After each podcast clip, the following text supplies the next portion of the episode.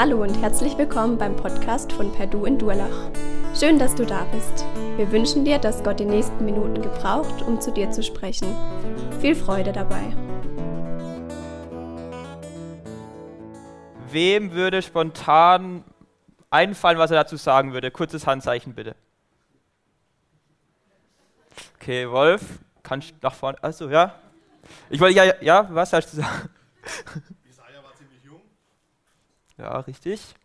Aber ansonsten sehe ich nicht so viele Handzeichen und wenn ich an eurer Stelle gewesen wäre, hätte ich mich auch nicht gemeldet, weil äh, als ich das Thema bekommen habe, ich mir auch gedacht, oh, herausfallendes Thema, was soll ich denn dazu sagen? Ähm, aber ich glaube, das Thema oder das Leben von Jesaja hat uns einiges zu sagen und äh, wir wollen uns jetzt gemeinsam auf die Reise machen. Ähm, was macht man, wenn man eine Person irgendwie nicht so richtig einordnen kann? Man schaut erstmal so ein bisschen auf die Daten, Fakten, wo hat denn die Person gelebt, versucht es so grob einzuordnen. Und bei Jesaja ist es so, dass er so um 700 gelebt hat. Das ist, er hat in der Zeit gelebt, wo Israel schon getrennt war. Es gab das Südreich, das Nordreich. Jesaja hat im Südreich gewirkt. Er hat über einen recht langen Zeitraum gewirkt, über vier Könige hinweg. Und ähm, ja, das, Assyrien war zu der Zeit eine starke Bedrohung. Ähm, ja, wollen wir uns mal anschauen, was denn die Berufung von Jesaja war, was denn sein Auftrag war, in diese Zeit hinein zu sprechen. Und da lesen wir in Jesaja, was sein Auftrag war. Da sprach er: Geh und sag diesem Volk, hört mir zu, ihr werdet doch nichts verstehen. Seht nur her, ihr werdet doch nichts erkennen. Sag ihnen das und mach ihre Herzen hart und gleichgültig. Verstopft ihre Ohren und verklebt ihre Augen. Sie sollen weder sehen noch hören, noch mit ihrem Herzen etwas verstehen, damit sie nicht umkehren und geheilt werden. Ich fragte, Herr, wie lange soll das so gehen? Und er antwortete, bis die Städte entvölkert und zerstört sind, bis die Häuser leer stehen und das ganze Land zur Wüste geworden ist. Ich, der Herr, werde seine Bewohner in fremde Länder verschleppen Ganz Israel wird einsam und verlassen daliegen. Ich glaube, jetzt macht der Titel auch so ein bisschen Sinn, berufen ohne Aussicht auf Erfolg. Das ist irgendwie so eine typische Burnout-Berufung, habe ich so das Gefühl. Also bei der Berufung wird eigentlich gesagt, ja, du wirst keinen Erfolg haben, du, du sollst stattdessen sogar die Herzen verstocken, die Augen zumachen. Das ist also was Schlechteres kann, man, kann einem eigentlich nicht passieren. Also wer hat Bock auf sowas? Ähm, und Jesaja fragt, glaube ich, so zurecht, ja, wie lange soll ich denn das machen? Und dann die Antwort, die er bekommt, ist ja auch nicht so wirklich blendend, ja, bis die Städte entvölkert sind, zerstört sind, Häuser leer stehen. Und wenn man hier die Karte, so mal so den Zeitstrahl sieht, sieht man auch, dass das letzten Endes ja auch passiert ist, dass äh, nach Jesajas Wirken Manasse so der schlimmste König war, es ging bergab mit dem Volk Israel. Die haben nicht gehört, was Jesaja, also die, das Volk hat nicht reagiert und ist dann letzten Endes auch in die babylonische Gefangenschaft geführt worden. Ja, deswegen die Frage, okay, warum hat Jesaja das denn gemacht? Oder hatte der eh nichts zu verlieren? War dem eh alles gerade egal? Äh, und eigentlich würde ich sagen, das war bei ihm nicht der Fall. Also er war nicht irgendwie komplett durchgeknallt. Er hatte eine Frau, er hatte zwei Kinder. Man kann am Anfang lesen, dass er Zugang zum zum König hatte. Das heißt, davon auszugehen, dass er ein gebildeter Mann war, das aus einem guten Elternhaus kam. Auch allgemein, wenn man das Jesaja-Buch liest, ist es vom literarischen Schreibstil her wirklich on the top. Das heißt, der hatte was auf dem Kasten. Warum nimmt er sich so einer Berufung an und macht auch wirklich irgendwie so krasse Sachen? Zum Beispiel in Jesaja 20, Vers 2 lesen wir, zu jener Zeit hatte der Herr durch Jesaja, den Sohn des Amos, so gesprochen: Geh, lege das Sacktuch ab von deinen Hüften und zieh die Sandalen aus von deinen Füßen. Und er machte es so und ging entblößt und barfuß. Also, obwohl er wusste, es, hat, es bringt nichts, hat er richtig krasse Dinge abgezogen, hat irgendwie sich eingesetzt. Ich weiß nicht, wenn jetzt bei uns Thomas, Imi und Michael in die Fußgängerzone gehen und da oberkörperfrei rumlaufen, ob, die, dann, die Gemeinde dann voller oder leerer werden wird. Aber,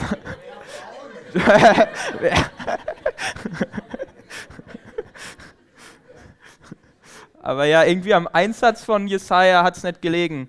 Ähm, da die, die Frage an uns, äh, wenn du wüsstest, die Jungschar, die du machst, äh, in den Kinderherzen verändert sich nichts oder als Mutter die, die Zeit in deine Kinder investierst, wenn du ihnen was mitgeben willst, deine Kinder werden einen ganz anderen Weg einschlagen, als du das dir wünschst oder äh, vielleicht auch, du backst einen Kuchen für das, für das Obsthoffest und weißt, er wird eh nicht gegessen, landet im Müll, würden wir das machen? Und deswegen finde ich eine ganz krasse Frage, oder die ich mir denke, ja, was hat Jesaja angetrieben und befähigt, konstant seine Berufung zu leben? Und ähm, ja, wie gesagt, er hat über 58 Jahre gedient ungefähr, ähm, hat in seinem derzeitigen Leben wenig Erfolg gesehen. Am Ende, nach jüdischer Überlieferung, wurde er zersägt. Ähm, warum? Warum? Und was hat ihn angetrieben? Und ich denke, die Frage darauf ist auch für uns echt spannend, weil das vielleicht auch was sein kann, was Jesaja angetrieben hat, was auch uns antreiben kann. Und ähm, die Antwort darauf oder Antwortansätze, denke ich, finden wir im ersten Teil seiner Berufung. Die steht in Jesaja 6, Vers 1 folgend. Ich lese vor. Im Todesjahr des Königs Usia sah ich den Herrn sitzen auf einem hohen und erhabenen Thron, und seine Säume erfüllten den Tempel. Seraphim standen über ihm. Jeder von ihnen hatte sechs Flügel. Mit zweien bedeckten sie ihr Angesicht, mit zweien bedeckten sie ihre Füße, und mit zweien flogen sie. Und einer rief dem anderen zu und sprach, Heilig, heilig, heilig ist der Herr der Herrscher. Die ganze Erde ist erfüllt von seiner Herrlichkeit. Da erbebten die Pfosten der Schwellen von der Stimme des Rufenden, und das Haus wurde mit Rauch erfüllt. Da sprach ich, wehe mir, ich vergehe, denn ich bin ein Mann mit unreinen Lippen und, und wohne unter einem Volk, das unreine Lippen hat. Denn meine Augen haben den König, den Herrn der Herrscher, gesehen. Da flog einer der Seraphim zu mir, und er hielt eine glühende Kohle in seiner Hand, die er mir mit der Zange vom Altar genommen hatte. Und er berührte meinen Mund damit und sprach, siehe, dies hat deine Lippen berührt, deine Schuld ist von dir genommen und deine Sünde gesühnt. Und ich hörte die Stimme des Herrn fragen, wen soll ich senden und wer wird für uns gehen? Da sprach ich, hier bin ich, sende mich. Und er sprach, geh und sprich zu diesem Volk, hört immer fort und versteht nicht, seht immer zu und erkennt nicht und so weiter, was wir schon gehört haben. Ähm, ja, anhand von dem Text will ich anhand von drei Punkten durchgehen, was ich glaube, was die Antriebs- und Motivationsfaktoren von Jesaja waren, dass er seinen Dienst so lange durchgehalten hat. Das ist zum einen die Gotteserkenntnis, die Selbsterkenntnis und die Bereitschaft zur Berufung. Und dann abschließend äh, wollen wir uns noch mit der Frage beschäftigen, war Jesaja denn wirklich erfolgslos? Ähm, kommen wir zur Gotteserkenntnis. Ähm, ich lese nochmal Jesaja 6, Vers 3. Heilig, heilig, heilig ist der Herr der Herrscher. Die ganze Erde ist erfüllt von seiner Herrlichkeit. Ich finde, was deutlich wird, Jesaja, oder es ist eigentlich der Engel, der das sagt, aber ich glaube, Jesaja wird dadurch deutlich, dass Gott Gott ist und dass er ein Geschöpf Gottes ist. Und ähm, dass Gott Gott ist, was heißt es eigentlich? Gott ist der, der uns erschaffen hat. Gott ist ein Gott, der über uns richtet. Gott ist allmächtig. Gott ist, wie es heißt, äh, herrlich ähm, in dem Vers. Und Herrlichkeit, eine Definition, die ich gefunden habe, heißt auch göttliche Majestät, die erkennbar wird in den Werken der Schöpfung. Und ähm, da können wir zum Beispiel auch in Römer 1, Vers 20 lesen. Denn sein unsichtbares Wesen, nämlich seine ewige Kraft und Gottheit, wird seit Erschaffung der Welt an den Werken durch Nachdenken wahrgenommen, sodass sie keine Entschuldigung haben. Das heißt, die Herrlichkeit Gottes, das haben wir auch irgendwie in den ganzen Liedern gesungen, kam das so raus, die hat Jesaja irgendwie getroffen, glaube ich. Und ähm, das ist auch was, wo ich mich frage, sind wir von der Herrlichkeit Gottes getroffen? Ich meine, es sagt auch ein Stück weit, die, durch durch die Natur, durch die Schöpfung können wir das ein Stück weit wahrnehmen, aber ja, nicht nur da. Ähm, Jesaja hatte diese krasse Vision, die wir vielleicht nicht haben, aber wir haben die Bibel, wo Gott sich offenbart, wo wir uns auf die Suche machen können, danach fragen können, Gott, wer bist du? Zeig dich mir. Und ich glaube, wenn das passiert, wenn wir wirklich erkennen, wie herrlich Gott ist, dann, dann kann es es eigentlich nur in Lobpreis und Anbetung führen weil ja, Gott ist ein Gott der Herrlichkeit. Das lesen wir an, an vielen Stellen in der Bibel und ähm, wenn, wenn seine göttlichen Attribute in, in unendlicher Vollkommenheit hervorstrahlen, dann können wir eigentlich nichts tun als, und wenn wir das erkennen und erfassen, ähm, als ausrufen Preis und Ehre, Herrlichkeit und Macht von Ewigkeit zu Ewigkeit. Ähm, ja, deswegen nochmal an uns. Hast du diese Gotteserkenntnis schon mal in deinem Leben gehabt? Ist dir schon mal auffallen, dass Gott Gott ist und du nicht Gott bist? Weil manchmal habe ich das Gefühl, wir, wir machen das heute so, ja, wir, wir spielen so ein bisschen Gott und bauen uns unser Gottesbild zurecht und wir sind eigentlich die, wo das Sagen haben und Gott verweisen wir so unter uns oder legen ihn so zurecht, wie wir es wollen, aber so wie diese Bibelstelle davon spricht, glaube ich, geht es nicht, weil Gott ganz klar macht, ey, ich bin Gott, ich bin der, der herrlich ist, der die Welt erschaffen hat, der dich erschaffen hat und ähm, ja, und das kommt auch deutlich raus durch den Begriff heilig, heilig, heilig, der dreimal wiederholt wird. Und heilig, ähm, Definition, die ich gefunden habe, ist moralisch perfekt, rein, abgesondert von aller Sünde. Und wenn wir das sehen, diese Heiligkeit Gottes, dann wird uns, denke ich, auch bewusst, dass wir das nicht sind, dass wir diese, diese Heiligkeit nicht haben.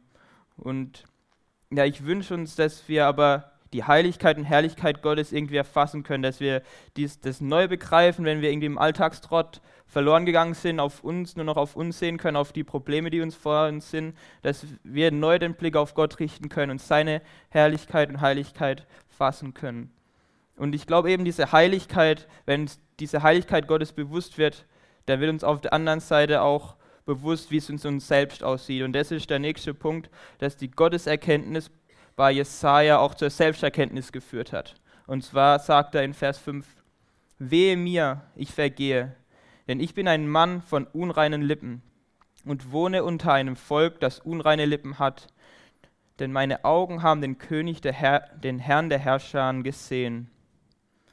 Also eben diese Heiligkeit Gottes steht im Kontrast zu dem, wie es in uns aussieht.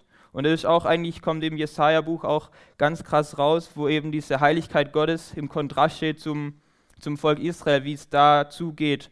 Und aber eben nicht nur im Volk Israel, sondern Jesaja sagt auch, ja, das ist auch meine eigenen Lippen. Und ich weiß nicht, wie das bei dir aussieht, ob du vielleicht auch mit Jesaja einstimmen möchtest und sagen willst, ja, okay, dieser reine, heilige Gott, der abgesondert ist von Sünde, da passe ich nicht dazu. Und eben dieses auch dazu führt, diese Selbsterkenntnis, ey, ich bin eigentlich nichts, ich bin verloren ohne Gott, ich passe nicht zu Gott. Und wenn wir in der Bibel auch in anderer Stelle, ähm, ist ganz interessant, wie Leute reagieren, wenn irgendwie ihnen Gott offenbart wird. Wir lesen zum Beispiel von Petrus äh, bei der Berufung zu den Jüngern, als ähm, Jesus ihm sagt, ja, werft die Fische aus und irgendwie so dadurch so Gott erkennt, ist seine Reaktion. Als aber Simon Petrus das sah, fiel er zu den Knien Jesu nieder und sprach, Herr, gehe von mir hinweg, denn ich bin ein sündiger Mensch, denn ein Schrecken überkam ihn. Also irgendwie krassen Schrecken überkam Petrus, als er merkte, oder als er irgendwie, als er Gottes Gegenwart gespürt hat. Und das ist irgendwie so ganz was anderes, wie man heute so auf Gott reagiert, weil sehr stark so gefühlt betont wird, dass wir Gott einer ist, mit dem wir so auf einer Ebene sind, so unser Kumpel, unser Freund, unser guter Vater, wie wir auch gesungen haben, und das ist er. Aber er ist eben auch der heilige, der gerechte Gott und diese Furcht vor Gott ist uns, glaube ich, heute nicht mehr so bewusst. Und zum Beispiel Hiob, als er die Gotteserkenntnis hat, ist seine Reaktion, ähm, dass er sich schuldig spricht und sagt, ich tue Buße in Staub und Asche. Ja, diese Gotteserkenntnis führt zu Selbsterkenntnis bei Jesaja, zur Sündenerkenntnis. Und ich glaube, es ist ein Schritt, der ganz wichtig ist, dass, wir, dass wir den einmal in unserem Leben auf jeden Fall gehen oder dass, dass wir das erkennen, dass wir Gott brauchen. Und wahrscheinlich müssen wir das immer wieder tun, uns das vor Augen führen, dass, dass es nicht um uns geht oder dass, dass wir unser Selbstvertrauen, ähm, dass wir nicht auf uns selbst vertrauen, sondern eben auf Gott vertrauen. Und ähm, ja, so, so ein Reinigungsprozess kann, glaube ich, schmerzvoll sein, aber er ist notwendig. Und ich glaube, gerade wenn wir äh, zerbrochen sind, wenn wir schwach sind, kann Gott uns umso mehr gebrauchen, weil wir wissen um unsere Abhängigkeit von ihm. Ähm, und das Coole ist aber auch, gerade jetzt durch das Neue Testament, wissen wir eben auch, dass wir in der Zerbrochenheit nicht bleiben müssen, sondern dass gerade Gott auch in unsere Zerbrochenheit kommt und dass eben ähm, durch Jesus er die Dinge wieder reingemacht hat, dass wir in Beziehung zu ihm berufen sind.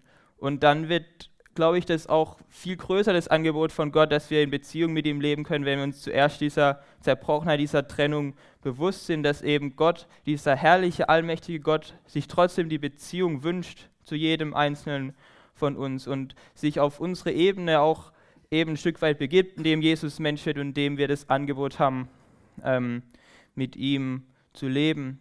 Und dennoch sagt auch Jesus zum Beispiel in Johannes 15,5, äh, ohne mich könnt ihr nichts tun, mehr dass wir in ihm bleiben sollen, auf ihn schauen sollen.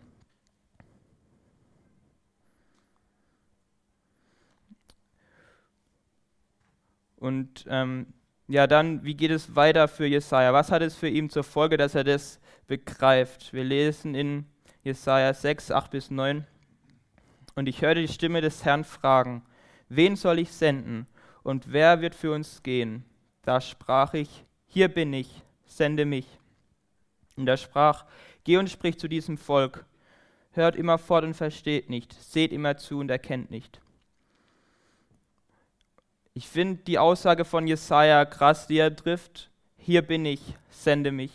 Und ich finde auch interessant, dass, dass er eben sagt, sende mich, nicht ich gehe. Und ich glaube, das ist eine Folge davon, dass er eben erkannt hat, dass er ohne Gott nichts tun kann. Dass er nicht sagt, ja, hier bin ich, ich mache das, ich gehe das, ich habe ich hab das drauf, sondern er sagt, ja, sende mich, weil er weiß, er braucht den Sendungsauftrag Gottes, dass Gott hinter ihm steht, dass Gott ihm ähm, das gibt, die Kraft gibt, den Dienst zu tun.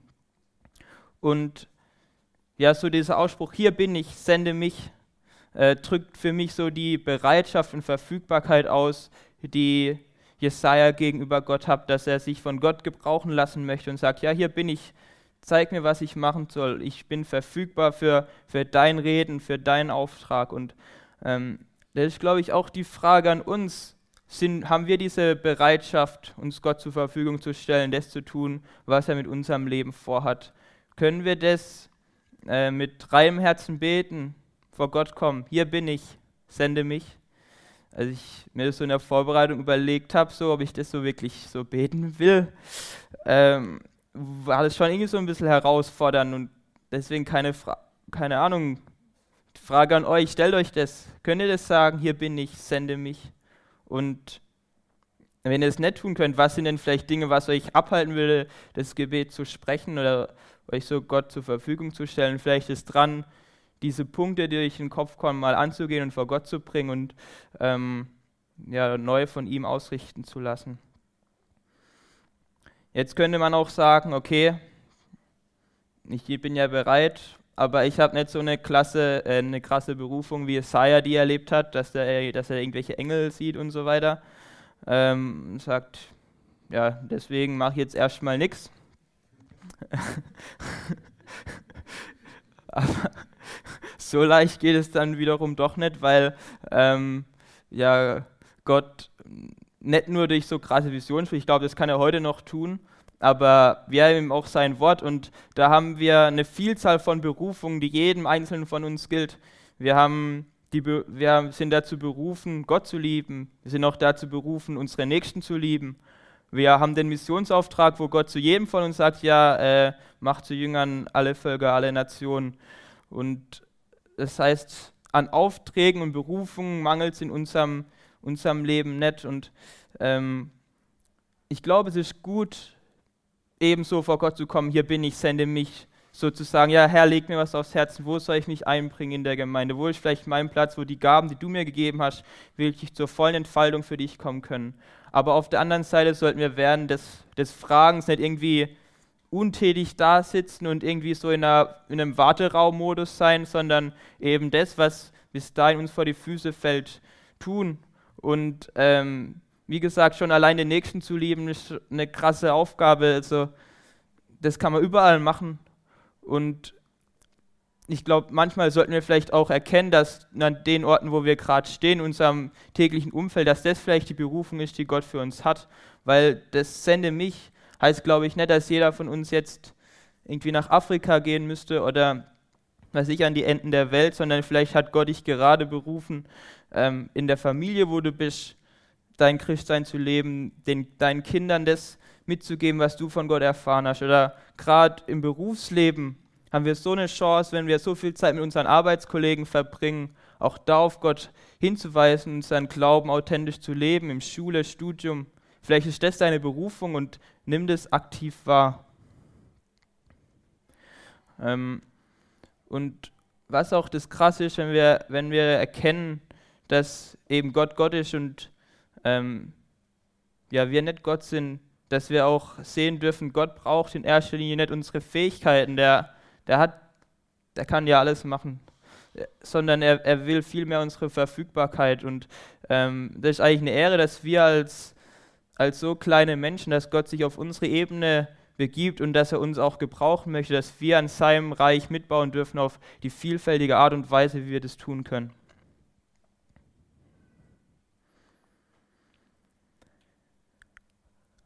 Ja, wollen wir zu der Frage kommen, war Jesaja denn wirklich erfolgs, erfolgslos? Und äh, Waldemar hat es so in der Moderation so ein bisschen angesprochen, was ist denn überhaupt Erfolg? Und ich glaube, wir müssen so ein bisschen aufpassen, ähm, weil wir halt von unserer Gesellschaft so schon so sehr stark so ein Leistungsdenken mitbekommen haben. Und das, glaube ich, schnell dazu führen kann, dass wir das so auf unseren Glauben übertragen. Ähm, ja, wir wollen alles optimieren, wir wollen sofort Resultate sehen, maximaler Profit und wollen am besten alles sofort haben, irgendwie Amazon Prime am nächsten Tag ist da, wir, wir haben keine, wir haben kaum noch Geduld, wir wollen alles sofort haben. Und wenn wir das auf unser Glaubensleben so übertragen, kann das, glaube ich, ziemlich nach hinten losgehen. Zumindest wäre das für Jesaja, wenn er so eine, wenn, wenn man so Erfolg definiert hätte, dass man sofort Resultate sieht, dass man sofort sieht, keine Ahnung, man macht eine Jugendevangelisation und danach bekehren sich drei Leute oder sonst war es kein Erfolg. Oder keine Ahnung, man macht Jungschar und es werden pro Woche zehn Kinder mehr. Ähm, wenn wir damit Erfolg definieren, dann wäre Jesaja auf jeden Fall durchgefallen. Aber die Frage ist eben auch, wie war ich denn für Gott erfolgreich? Ähm, und ja, was, was versteht er unter Erfolg? Und eben dieses Leistungsdenken, das wir so in unserer Gesellschaft haben, wenn wir das auf unseren Glauben übertragen, kann es, glaube ich, auch so eine Finde sein, wo uns äh, der Teufel verarscht und weil den er nicht ähm, ausbremsen kann, den treibt er an, einfach noch viel mehr zu tun, dass wir danach streben, ähm, alles zu geben und irgendwie dann übers Ziel hinausschießen und ähm, uns irgendwie so im Effektivitätsdenken ver, verfangen. Und Gott geht es aber oft in erster Linie nicht um unser Tun, das wir für uns für ihn machen, sondern eben sein, um unsere Verfügbarkeit, um unser Sein, dass wir vor ihn kommen und uns gebrauchen lassen. Und die Frage, was bedeutet es in Gottes Augen erfolgreich zu sein? Äh, mir ist nicht so wirklich eine gute Antwort eingefallen, aber ich habe mich erinnert an, ähm, an die Yukon, wo Stefan Lepp mal meinte, was für ihn bedeutet, erfolgreich zu sein. Und äh, er meinte damals, für ihn bedeutet Erfolg, dass das Resultat seines Lebens in Ewigkeit gefeiert wird. Ähm, und ich glaube, das drückt schon ein Stück weit was aus, was es was es irgendwie so heißt, in Gottes Augen erfolgreich zu sein, eben ähm, wenn wir ihm zur Verfügung stehen, wenn wir seinen Willen tun und das, äh, wenn wir unser Tun auf, auf ihm gründen und wenn es Dinge sind, die irgendwie in der Ewigkeit ähm, ja, Relevanz haben, wenn die eine Ewigkeitsperspektive haben. Und wenn wir mit der Perspektive auf Jesajas Leben schauen, dann können wir schon eine ganz andere Antwort finden, ob sein Leben denn wirklich erfolglos war. Ähm, denn zum einen muss man nicht mal in die Ewigkeit springen, um was zu sehen, um so die Früchte von Jesajas Arbeit zu sehen, sondern es reicht schon, die zukünftige Generation anzuschauen, beziehungsweise uns heute anzuschauen. Ähm, Jesaja war für die ganzen folgenden Propheten, er wird so der erste große, als der erste große Prophet bezeichnet und viele andere folgende Propheten haben sich irgendwie so an seiner Lehre orientiert. Und man sieht viele Begriffe, die bei Jesaja vorkommen, kommen auch immer wieder bei den anderen Propheten vor. Und auch im Neuen Testament, das Neue Testament ist voll von Zitaten aus dem Jesaja-Buch. Jesaja ist der am häufigst zitierteste Prophet im Neuen Testament. Ähm, nur die Psalmen sind noch häufiger zitiert. Das heißt, es sind, glaube ich, über 140 Zitate, die wir im Neuen Testament finden, die aus Jesaja kommen. Und ähm, auch Jesaja hat nicht nur eine Botschaft gehabt für seine Zeit, sondern hatte viele Prophetien. Schon der, schon der zweite Teil äh, von seinem Buch, also er hat 66 Kapitel, und der zweite Teil von seinem Buch ab Kapitel 40 geht auch schon ganz stark darum, dass eben Israel zwar nach Babylon geführt wird, aber auch wieder zurückkommen wird und da eine Botschaft des Trostes, der Wiederherstellung hat. Und Jesaja spricht auch viel weiter noch. Schon zur damaligen Zeit sind Prophezeiungen auf Jesus im Jesaja-Buch zu finden, wo ähm, ja echt so cool ist, wenn man das durchliest. Und es ist auch so, wir lesen in der Apostelgeschichte, als der Äthiopier, ich weiß nur, wer die Geschichte kennt, ich tue sie ganz kurz äh, ja, aufzeigen. Der Äthiopier sitzt in seinem Wagen, liest ein Buch und Philippus kommt zu ihm und fragt ihn, ja, was liest denn du? Und dann sagt er, ja, ich lese aus der Jesaja-Rolle. Ich sage, ja, verstehst du, was du liest? Sagt er, nee. Dann sagt er, okay, ich erkläre das mal. Und dann erklärt äh, Philippus dem Äthiopier anhand von Jesaja, wer Jesus ist und was er getan hat. Und der Äthiopier bekehrt sich daraufhin. Das heißt, die, die Botschaft von Jesaja hatte zu, seiner, zu seinem Leben sehr, sehr wenig Auswirkungen, sichtbare Auswirkungen. Aber wir heute profitieren enorm davon und dienen sogar dazu, ähm, ja, dass Leute zum Glauben kommen durch das, zum Glauben an Jesus kommen, durch das, was Jesaja ähm, geschrieben hat. Und das finde ich ist auch ein Trost für uns, wo wir vielleicht irgendwie im Dienst stehen oder Situation sind, wo wir im Moment keine Früchte sehen und frustriert sind, verzweifelt sind wir können sehen, Jesaja war 58 Jahre am Wirken, am Abrackern und es kam sichtbar nicht viel dabei rum. Aber wer weiß, was Gott daraus machen wird, aus dem, wo du stehst. Vielleicht ist es erst für die zukünftige Generation, vielleicht gar nicht jetzt. Gott denkt nicht so kurzfristig wie wir, dass eben alles sofort da sein muss. Vielleicht ist das den Samen, den du aussehst in einem Jungscharkind, vielleicht geht es erst viel, viel später auf und du kriegst es gar nicht mehr mit. Oder das, was du deinen Kindern mitgibst, vielleicht trägt es erst viel später Früchte. Wir dürfen, glaube ich, ja, uns da auch ermutigen lassen von dem, was Jesaja durchgemacht hat und was sein Impact später war, dass, dass auch wir darauf vertrauen, dass, wenn wir uns Gott zur Verfügung stellen, dass er uns auch gebraucht. Und es darf uns auch ein Trost sein, nicht nur auf das Jetzt zu sehen, sondern auch zu sehen, wie, ähm, wie, wie sieht es für zukünftige Generationen aus, aber auch, was, was macht es was hat es vielleicht für einen Wert in der Ewigkeit, wir unsere Schätze, sollen wir eh nicht hier auf der Erde sammeln, sondern im Himmel. Und wenn wir das tun, dann können wir auch unser ganzes Leben lang diesen Schätzen ähm, entgegengehen. Und damit möchte ich auch so ein bisschen zum Schluss kommen. Wie konnte Jesaja dienen, ohne auszubrennen mit seiner Burnout-Berufung? Was hat ihn dazu befähigt? Das war zum einen die Gotteserkenntnis, dass ihm Gott groß wurde, es hat dazu geführt, dass er bemerkt hat, er kann aus sich heraus nichts tun, dass er auf, ganz auf Gott vertraut hat und nicht auf sich selbst und dass er sensibel war für die Berufung, die Gott für sein Leben hat und danach gehandelt hat. Und dieser Punkt mit der Ewigkeitsperspektive, da ist ein Zitat, das ich von John Piper mal gehört habe, das mir irgendwie oft in meinem Kopf ist. Ähm, das heißt, Only one life, it soon will be past. Only what's done for Christ will last also auf Deutsch so ungefähr, es gibt nur ein Leben, es wird bald vorbei sein, nur was wir für Jesus tun, wird Bestand haben. Und das möchte ich euch mitgeben ähm, in die Woche, in euren Dienst, wo ihr steht im Alltag, ähm, einfach zu fragen, hey, was kann ich für Jesus tun, wie kann das konkret aussehen und dass das das ist, was Bestand hat. 1. Gründer 15, Vers 58, und damit möchte ich schließen. drückt es auch, glaube ich, ganz cool aus, dass wir ähm, ja, standhaft sind auf Jesus schauen. Bleibt daher fest und unerschütterlich in eurem Glauben, meine lieben Brüder und Schwestern. Setzt euch mit aller Kraft für den Herrn ein, denn ihr wisst, nichts ist vergeblich, was, für, was ihr für ihn tut. Ich lese nochmal. Setzt euch mit aller Kraft für den Herrn ein, denn ihr wisst, nichts ist vergeblich, was ihr für ihn tut.